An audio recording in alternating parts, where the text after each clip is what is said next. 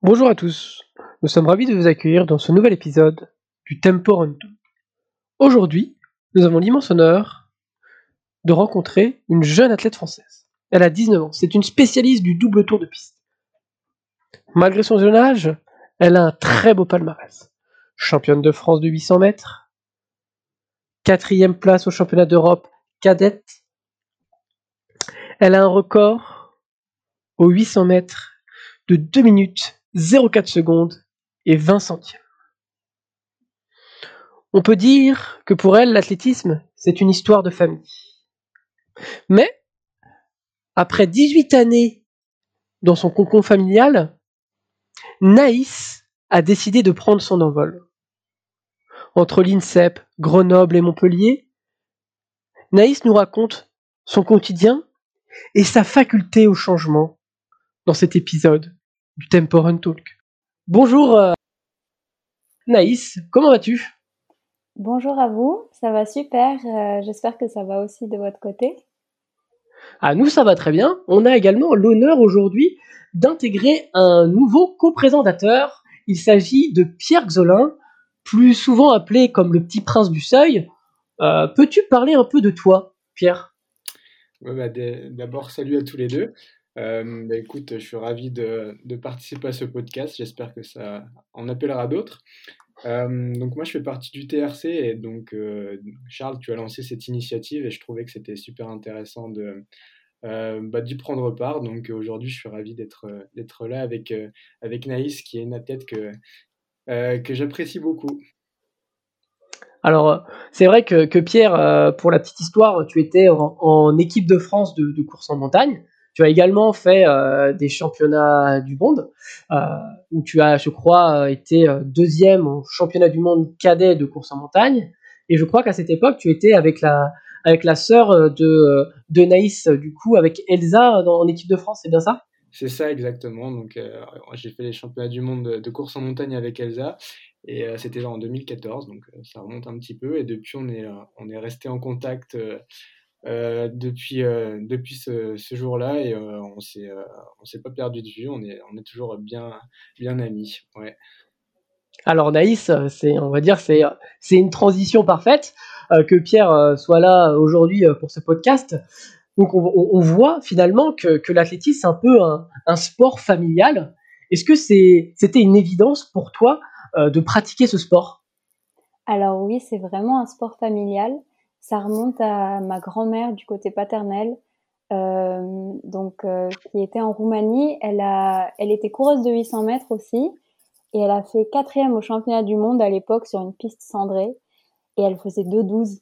Donc euh, c'était quand même fou pour pour l'époque.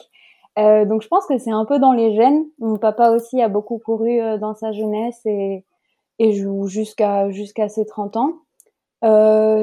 Il nous, il nous a un peu transmis cet héritage. Ça n'a jamais été obligatoire. Je veux dire, on a fait plein d'autres sports dans notre jeunesse. Euh, on n'a jamais été focalisé euh, dès le début euh, dans la course à pied. Mais c'est vrai que d'avoir cet environnement-là, ça permet quand même de, bah, de vouloir euh, évoluer, de vouloir euh, créer ce lien familial autour d'un sport. Et je pense que c'est c'est un peu ça la base euh, de, du pourquoi je fais ça. C'est parce que c'est ça m'unit beaucoup avec toute ma famille. Alors c'est quoi ton, ton premier souvenir athlétique?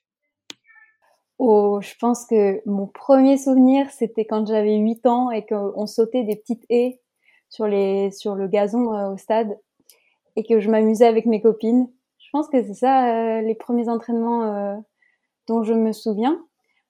Et, quand j'y repense, c'était déjà une passion à l'époque parce que bah parce que je me faisais plaisir. En fait, euh, on apprenait à courir, euh, on était contente et ouais, c'est mon premier souvenir. Un premier échange déjà de, de très haut niveau. Euh, on va essayer d'être euh, d'être digne de l'étudiant de, Sciences Po que tu es avec nos questions. non pas que d'habitude on réfléchit pas à ce qu'on dit, mais on va essayer de permettre une, une réflexion pertinente pour, euh, pour ceux qui nous, nous écoutent, en espérant que bah, le plus grand nombre puisse en tirer profit. Donc, euh, le premier thème que je souhaitais aborder avec toi de mon côté, c'est l'INSEP. Donc, euh, comme son nom l'indique, l'INSEP, c'est le centre de la performance en France. enfin en tout cas sur le, sur le papier, c'est, ça a été créé pour ça en 1975. Donc c'est un établissement qui a vocation à abriter sous un même toit des, bah, à la fois des champions aguerris, d'autres en devenir, dans des disciplines très différentes, et de leur offrir des conditions d'entraînement privilégiées. Et tout ça dans le but bah, qu'au final, la France soit la plus compétitive possible dans les, dans compétitions internationales. Donc, toi, Naïs, tu es bien placé pour nous en parler parce que l'INSEP, tu y as vécu, c'est ça? Oui, exactement. Après le bac, je suis partie à l'INSEP. Donc, euh, voilà, tu, es parti à, l'âge de 18 ans. Et à l'approche des, JO de, Paris en 2024, nous, ce qu'on aimerait avoir, c'est euh, bah, ton regard sur, euh, un petit peu sur cette institution.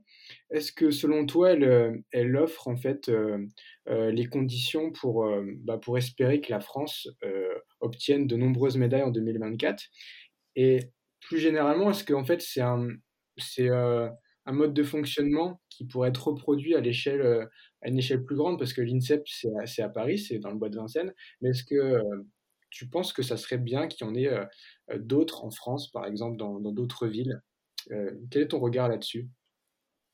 Alors moi, j'ai une expérience assez personnelle et donc un point de vue personnel, je n'ai pas envie de faire une généralité sur l'INSEP et sur son fonctionnement parce que ça a vraiment été compliqué pour moi. c'est une structure où, comme tu l'as dit, tout est sur place. En fait, tout est là pour optimiser la performance. Sauf que moi, j'ai fait une transition un peu trop brusque parce que j'ai grandi euh, avec ma famille bah, jusqu'à mes 18 ans dans la campagne, euh, avec une routine euh, assez fixée entre les entraînements, les cours et, et ouais, avoir ma famille avec moi, quoi. Et là, se retrouver dans un internat pour mineurs, parce que j'étais mineure quand je suis rentrée, donc on avait un couvre-feu à 22 heures comme au Covid, quoi. Mais voilà, on pouvait pas sortir comme on voulait. Euh, fallait avoir des autorisations parentales, donc c'était vraiment compliqué dès le début par rapport à ça. Euh, ensuite, euh, c'est un fonctionnement euh, euh, très très particulier parce que on peut pas se faire à manger, c'est un self. Donc ça, ça permet aussi de gagner du temps. Mais pour moi, c'était une perte de, de mon indépendance et euh, et je me voyais pas évoluer là-dedans. En plus, euh, ça se passait pas très bien niveau entraînement non plus. Euh, euh, j'étais toute seule avec Claire Palou. On s'entraînait que toutes les deux. Donc moi, j'avais quand même besoin d'avoir euh, un peu plus d'émulation, je pense, pour progresser. Et euh, mais encore une fois, c'est très personnel parce que justement, Claire est restée à l'INSEP avec Aude Clavier. Je suis encore en contact avec elle euh, très souvent et ça se passe très bien pour elle. Donc je pense que la structure, elle, elle, a du bon dans le sens où, euh, donc comme j'ai dit, c'est un gain de temps énorme de, de ne pas avoir à, se faire à manger, d'avoir tout sur place, la récup, les kinés, les médecins. Si on a une blessure, on peut faire euh, une IRM dans la journée. Les psychologues, nutritionnistes, on a vraiment tout, ce dont on peut euh, rêver quoi quand on est sportif sauf que ça dénature un peu le truc en fait moi je j'en avais marre d'être perdue dans un bois à côté de Paris en même temps on est à côté de Paris une grande ville où il y a plein de choses qui se passent ça bouge et tout donc ça ça aurait pu être trop bien mais en même temps on est proche et loin parce que ça reste euh, un peu externe. Et euh, et donc ce grain de vie là moi j'en avais besoin. J'avais besoin d'avoir mon indépendance. Et donc cette structure, elle, elle, elle, elle, concordait pas avec mes attentes. Euh, mais je pense que si on enlève cette pression un peu euh, de vivre tout le temps dans l'internat, de tout le temps devoir aller manger dans un self où la nourriture elle est pareille tous les jours, c'est une super idée de regrouper, euh, bah, de regrouper euh, tout ce dont on a besoin euh, dans un même endroit. Le stade, les kinés, euh, les médecins, c'est franchement c'est super. Euh, donc pourquoi pas le développer à l'échelle plus locale, mais vraiment en laissant la liberté à chacune et chacun de d'avoir son indépendance, d'avoir sa vie. Je pense que c'est important de le garder parce que pour moi, mais pas seulement pour moi, parce que j'étais en contact avec d'autres sportifs et sportives qui ont carrément fait des burn-out à cause de, à cause de cette, de cette perte d'indépendance, à cause de la pression fédérale aussi, parce qu'il faut savoir qu'on s'entraîne toujours sous le regard de la Fédé à l'INSEP, donc euh, un peu de pression quoi. Mais je pense que c'est une bonne idée de développer quand même euh, des, des, centres d'entraînement, bah, comme on peut avoir les crêpes par exemple, mais mais de les valoriser ces crêpes, pas de tout donner à l'INSEP et, et, de plus valoriser les structures un peu plus locales quoi. Ok, super. Bah, merci pour cette euh, vision qui est très, euh, très nuancée. Et c'est bien aussi d'avoir le, de ne pas avoir une vision euh, forcément manichéenne de ce qui est bien et pas bien, mais de, de comparer avec d'autres athlètes. Donc c'est super. Merci à toi. Moi, j'avais une question. Du coup, on a parlé du coup de ton histoire familiale avec du coup une championne. Non, c'est ça, c'est vice-championne du monde de 800 mètres. Ah, euh, qui ça? Ma grand-mère? Ta grand-mère. Elle a fait quatrième au championnat du monde. Quatrième. Ah bah un peu comme toi au championnat d'Europe. Exactement. C'était ta destinée. On peut dire ça. Et en fait, moi, je voulais savoir euh, l'importance de, de, ton entourage euh, dans, dans, ton, dans ta situation. Alors ouais, mon entourage pour moi, il est très important. Euh, bah, j'ai grandi dans une famille euh, à la campagne, donc un peu cliché de la famille traditionnelle où, les parents s'occupent trop bien de leurs enfants, on était en plein air, on avait un chien, euh, enfin voilà, c'était trop cool. Et, donc j'ai évolué dans ce cadre-là avec une maman qui m'aidait tous les jours pour faire mes devoirs, qui me remontait le moral quand ça n'allait pas, avec un papa qui me motivait à l'entraînement euh, quand j'ai commencé à, à, vraiment faire beaucoup d'athlètes. Euh, qui étaient toujours là pour moi, mais aussi ils étaient à l'écoute, c'est-à-dire que s'il y a quelque chose qui n'allait pas, ils n'allaient pas me forcer à, à continuer l'athlète, par exemple, si j'en avais pas envie, ils étaient vraiment à l'écoute, enfin ils le sont toujours d'ailleurs. Euh, donc vraiment j'ai eu la chance d'avoir une famille comme ça. Je sais que c'est pas donné à tout le monde malheureusement, et, euh, et des frères et sœurs aussi qui, qui sont une vraie source d'inspiration. Il y a ma sœur euh, au niveau sportif qui a été une grande source d'inspiration mais aussi au niveau académique, scolaire. Mon frère euh, et ma sœur, se sont, ouais, ils m'impressionnent au niveau scolaire et, et c'est vrai que ça donne euh, une émulation dans la famille en fait. On a toujours, euh, sans se faire la compétition, on s'est jamais fait la compétition. Ça, c'était pas comme ça nos relations. Elles étaient très, c'était de l'amour en fait, et ça l'est toujours. Donc toute, toute mon enfance, elle a été, euh, elle a été pleine d'amour. Et donc mon entourage aujourd'hui, il est encore tellement important. Euh, ouais, j'appelle ma mère quasi tous les jours et je leur écris euh, tous les jours, donc c'est trop important pour moi. Alors on, voit également que la famille, c'est très important pour toi. tu nous as dit également quand tu étais à, à l'INSEP, ce qui te manquait, c'était l'aspect groupe d'entraînement, l'aspect, on va dire, comme nous on aime appeler la meute. Euh, Est-ce que pour toi également aussi d'avoir un, un, groupe d'entraînement, euh, plusieurs personnes euh, sur qui tu peux compter aussi sur tes séances, c'est important? Oui, euh, moi je dis tout le temps que l'athlète, enfin le sport en général, c'est une vie sociale, ça apporte tellement de connaissances. tous mes copains qui sont à Grenoble, euh, c'est, ils font de l'athlé en fait. Donc euh, mon entourage, c'est aussi ça, c'est, mes copains qui font de l'athlé et même mes copines. Euh, ça, et puis je m'entoure aussi des bonnes personnes euh, au quotidien. J'essaye vraiment d'être accompagnée de manière efficace. Euh, quand je parlais de l'INSEP, je parlais aussi par exemple des, des médecins, des nutritionnistes, des préparateurs mentaux et tout. Et moi, je suis suivie par une préparatrice mentale qui m'aide énormément depuis six mois. Donc ça aussi, c'est mon entourage. J'ai un kiné aussi qui est top et je le compte dans mon entourage parce que je pense que je suis un peu, euh, je suis, j'ai besoin d'avoir, euh, d'avoir de la compagnie, j'ai besoin d'avoir euh, des gens autour de moi qui me soutiennent. Et euh, quand on vit toute seule dans un appartement sans sa famille maintenant, je dois garder ce lien-là avec les autres et pour moi c'est essentiel, c'est ce qui fait bah, la vie, quoi, parce que les relations sociales, c'est, c'est au cœur de tout. Et on le voit en ce moment, en plus avec le Covid, que ça manque les relations sociales. Ça, c'est sûr. C'est vrai que comme on dit souvent, euh, seul, on va vite, ensemble, on va loin.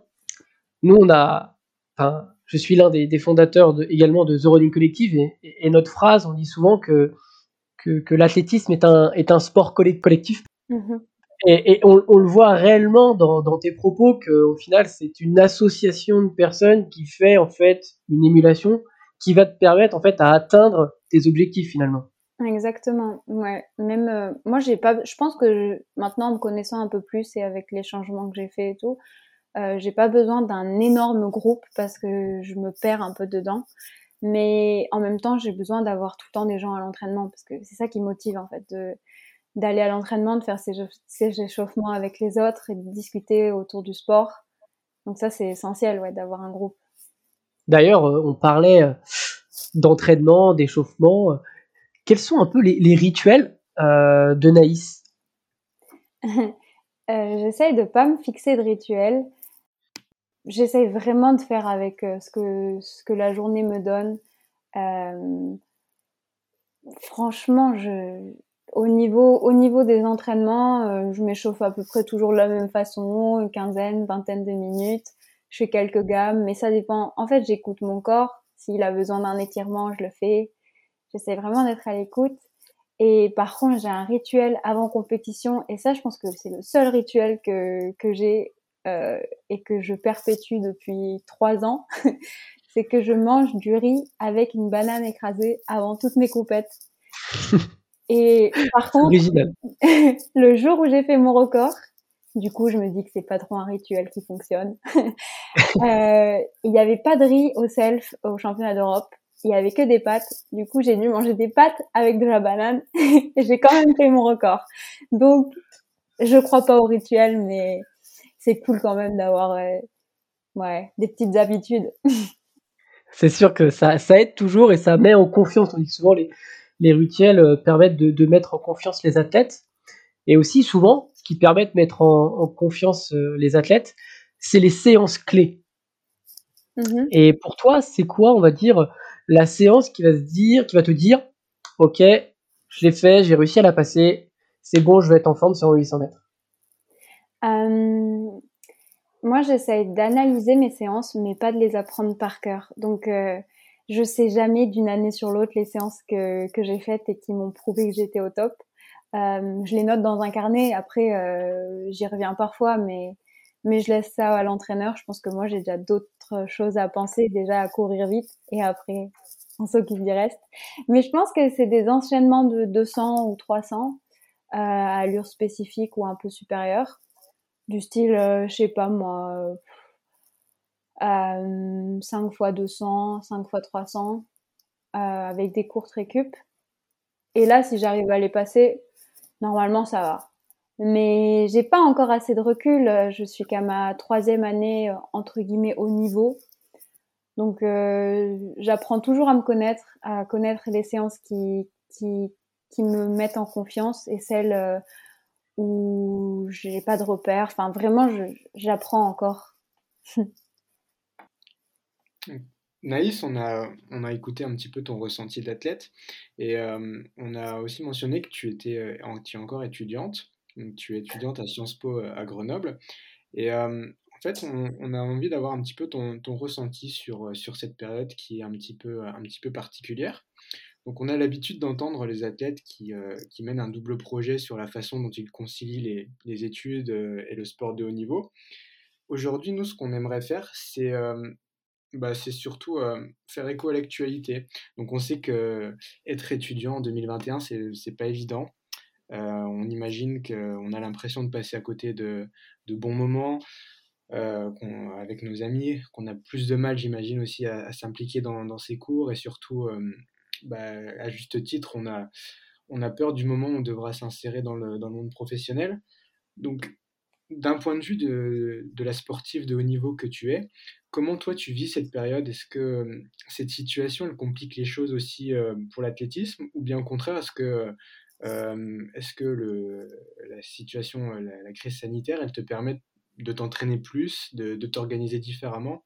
Est-ce que tu peux nous en dire un petit peu plus là-dessus? Bien sûr. Euh, donc moi, pour moi, les études déjà, c'est clé. Ça permet d'avoir un vrai équilibre entre le dans sa vie en général, Ça permet de relâcher la pression parfois sur les entraînements et, c'est super important. c'est sûr que j'ai commencé mes études supérieures dans un contexte très particulier, mais j'ai tout de suite accroché. J'ai eu la chance de tout de suite accrocher avec le cursus que j'ai commencé du coup l'année dernière. La charge de travail, elle était assez importante dans les premiers mois j'avais, plus l'habitude de cette charge de travail-là. Et à ce moment-là, j'ai été blessée, euh, donc à la rentrée 2020. Donc les restrictions sanitaires, euh, le fait de ne pas pouvoir aller en cours, euh, ça me perturbait un peu parce que j'avais plus la et j'avais besoin de voir du monde. Donc j'ai eu la chance les premières semaines de septembre de pouvoir rencontrer ma classe, faire des petites soirées d'un thé, mais ça n'a pas duré très longtemps. Et, et après, le fait qu'il y ait une grosse charge de travail à ce moment-là, euh, ça m'a permis quand même de me concentrer sur autre chose que l'athlé, donc ça, ça m'a beaucoup aidé. J'ai pas vu les mois passer, donc euh, même enfermée dans une chambre, euh, euh ça allait très vite. Euh, mais c'était très compliqué par période parce que oui, comme comme tu l'as dit, le manque de motivation, il est énorme quand on est devant un ordinateur et qu'on doit doit envoyer des devoirs euh, sans, sans même voir ses profs, euh, sans même pouvoir échanger de vive voix avec, euh, avec ses camarades de classe, quoi. mais après, moi, ça m'a permis de changer de lieu d'entraînement depuis décembre 2020. Je m'entraîne maintenant à Montpellier, donc plus à Grenoble. Et sans le contexte, je pense que ça aurait été compliqué de suivre les cours à distance. Euh, donc ça, c'est un plus. Mais, euh, mais je, je, sais très bien que c'est difficile pour beaucoup. Euh, bah, dans ma classe, il y en a beaucoup qui sont en décrochage, quoi. Euh, enfin, j'utilise pas le mot officiel, mais ils ont du mal. Euh, et on a fait un groupe de classe qui nous permet de rester soudés quand même, euh, de prendre des nouvelles des uns des autres. donc ça, c'est essentiel, je pense. Euh, maintenant, on peut avoir la possibilité d'aller en cours une, une, semaine sur deux, euh, que moi je, je, ne prends pas parce que je, je ne vis plus à Grenoble. Mais, euh, mais je pense que c'est des, des, bonnes opportunités qu'il faut, qu'il faut les saisir et ça permet de garder un vrai lien social.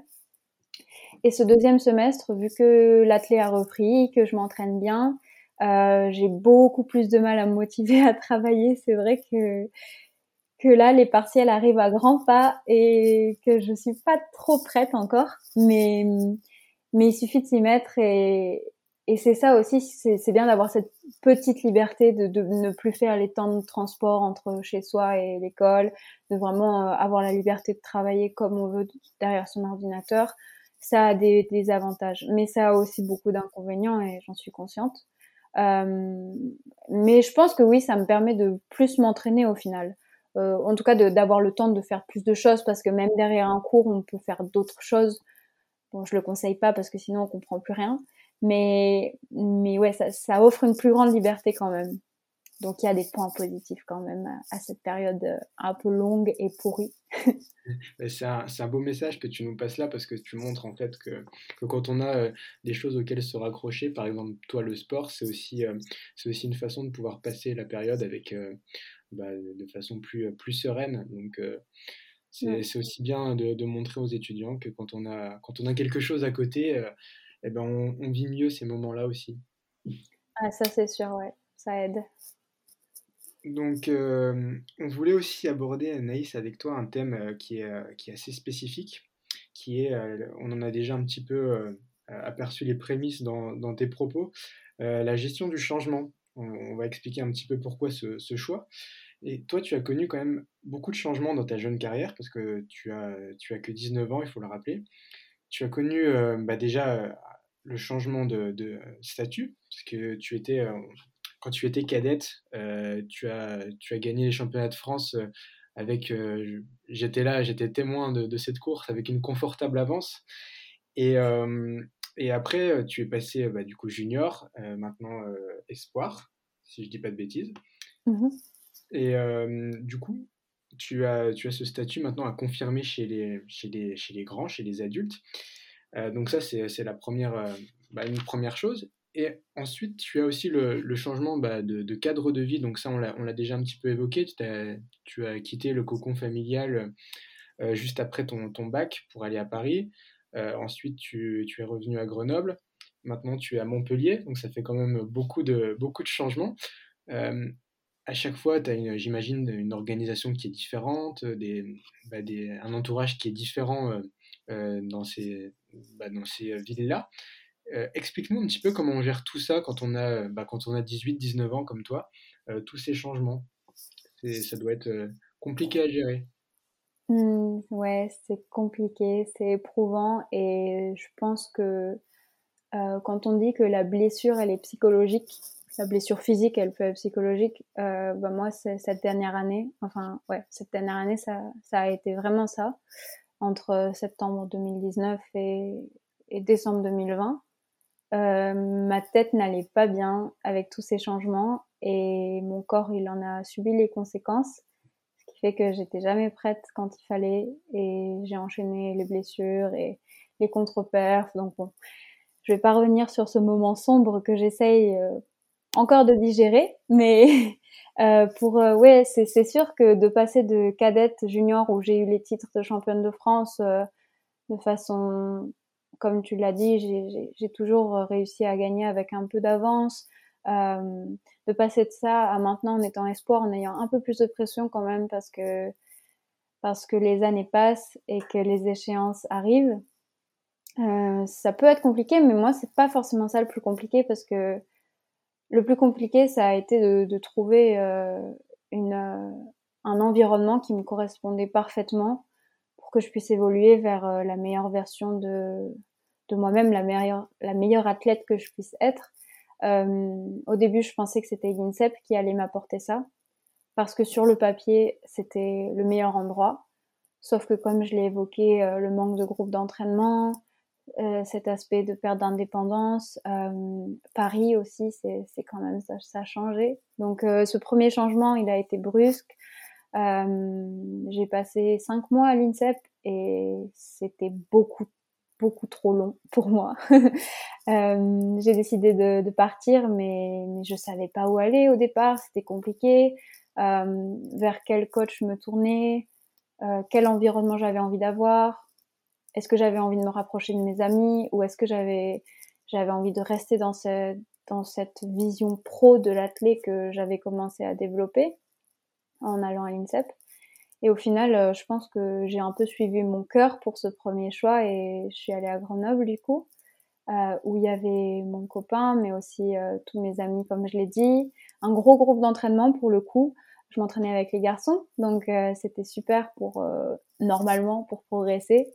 mais là encore, j'ai pas trouvé mon compte ouais, ça, ça n'allait pas avec euh, avec l'entraîneur. Je, je me voyais pas progresser dans le 800 mètres avec lui. Et et là aussi, j'avais pas mon indépendance totale parce que c'était un environnement que je connaissais bien et en même temps où j'étais un peu dépendante de mes amis, de mon copain. Et et ça, n'allait pas. Donc euh, ce, ce, deuxième changement a encore été très compliqué. Euh, et à chaque fois, je, je vais pas le mentir, je vais pas mentir, je pleurais souvent. J'appelais mes parents, encore une fois eux, en larmes. Euh, je, je, cherchais des solutions, mais c'était difficile parce que mine de rien, j'ai évolué avec le même coach euh, de mes 8 ans à mes 18 ans. Donc euh, ces 10 années-là où été habituée à une routine particulière, avec un environnement particulier, et eh ben je devais les digérer et aller de l'avant tout en retrouvant euh, bah, ce qui me faisait ce qui me faisait aimer l'athlète quoi. Et, et c'est difficile parce que je peux pas reproduire l'environnement que j'avais quand, quand j'étais plus jeune. Je pouvais pas y retourner euh, à cause des études tout simplement parce que euh, l'endroit d'où je viens euh, ne propose pas d'université ou d'études. Donc ça c'était important pour moi de partir mais voilà donc tous ces changements ils ont été compliqués remise en question blessures euh, et à chaque fois, j'ai eu la chance d'avoir mon, entourage. Euh, je les remercie encore tellement pour, euh, tout ce qu'ils m'ont apporté. Et maintenant, je suis donc à Montpellier depuis quelques mois. Et là, je pense que j'ai trouvé enfin mon équilibre. Donc, je suis très heureuse. Euh, ce changement, il a aussi, aussi été un peu compliqué parce que je ne connais pas grand monde dans cette ville, contrairement euh, à Grenoble où j'avais mes amis. Euh, mais il y a du soleil, il fait tout le temps beau, les gens sont, sont trop cool. C'est le sud, donc désolée, je sais que vous êtes à l'opposé de moi. vous êtes à l'opposé de la France pour moi, mais mais ouais, c'est vraiment un environnement que j'aime. Euh, j'ai un coach que j'adore, c'était l'entraîneur de mon papa, donc j'ai l'impression de le revoir, enfin d'avoir mon père avec moi quoi. Euh, donc ça c'est aussi c'est aussi tellement enrichissant.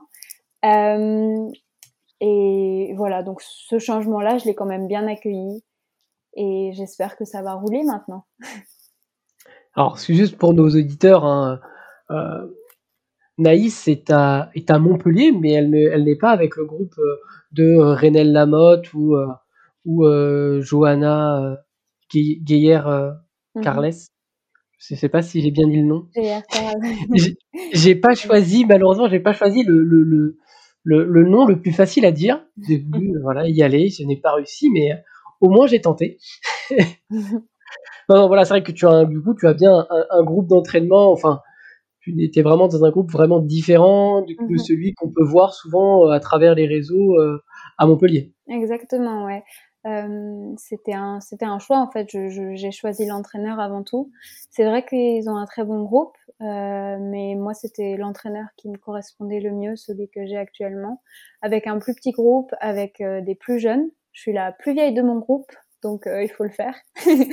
mais mais c'est c'est voilà, c'est quelque chose que j'aime, que en fait je retrouve aussi ce que j'avais quand j'étais plus jeune parce que parce que je m'entraînais avec des, des des, personnes plus petites ou un peu plus grandes, mais au final c'était un club un peu familial.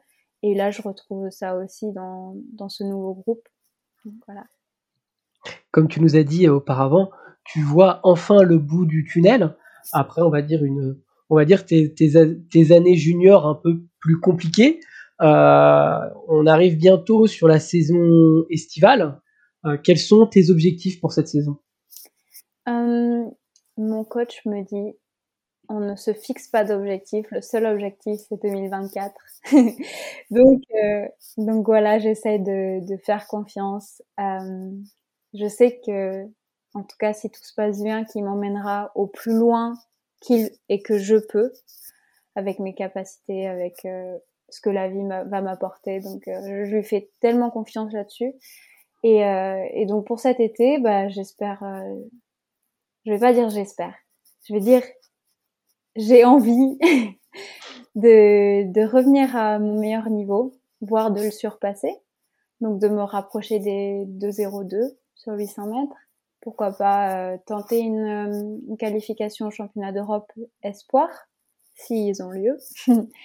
Mais vraiment euh, reprendre confiance, savoir que ces deux années, ces deux dernières années, enfin ouais, cette année et demie compliquée qui est derrière moi, euh, elle m'aura appris à grandir et à la fin de l'été, quand je vais faire mon bilan de saison, j'ai juste envie d'avoir cette réflexion de me dire que que toute cette période compliquée, elle n'a pas servi à rien et que je suis arrivée où je pouvais être, au mieux que je pouvais être cet été. Donc, euh, pas d'objectif précis, mais. mais c'est super parce que nous, on fait un peu ce podcast euh, bah, pour mettre en avant cette génération 2024, celle qui doit Hein, je dis bien, doit faire briller la France euh, à Paris en 2024.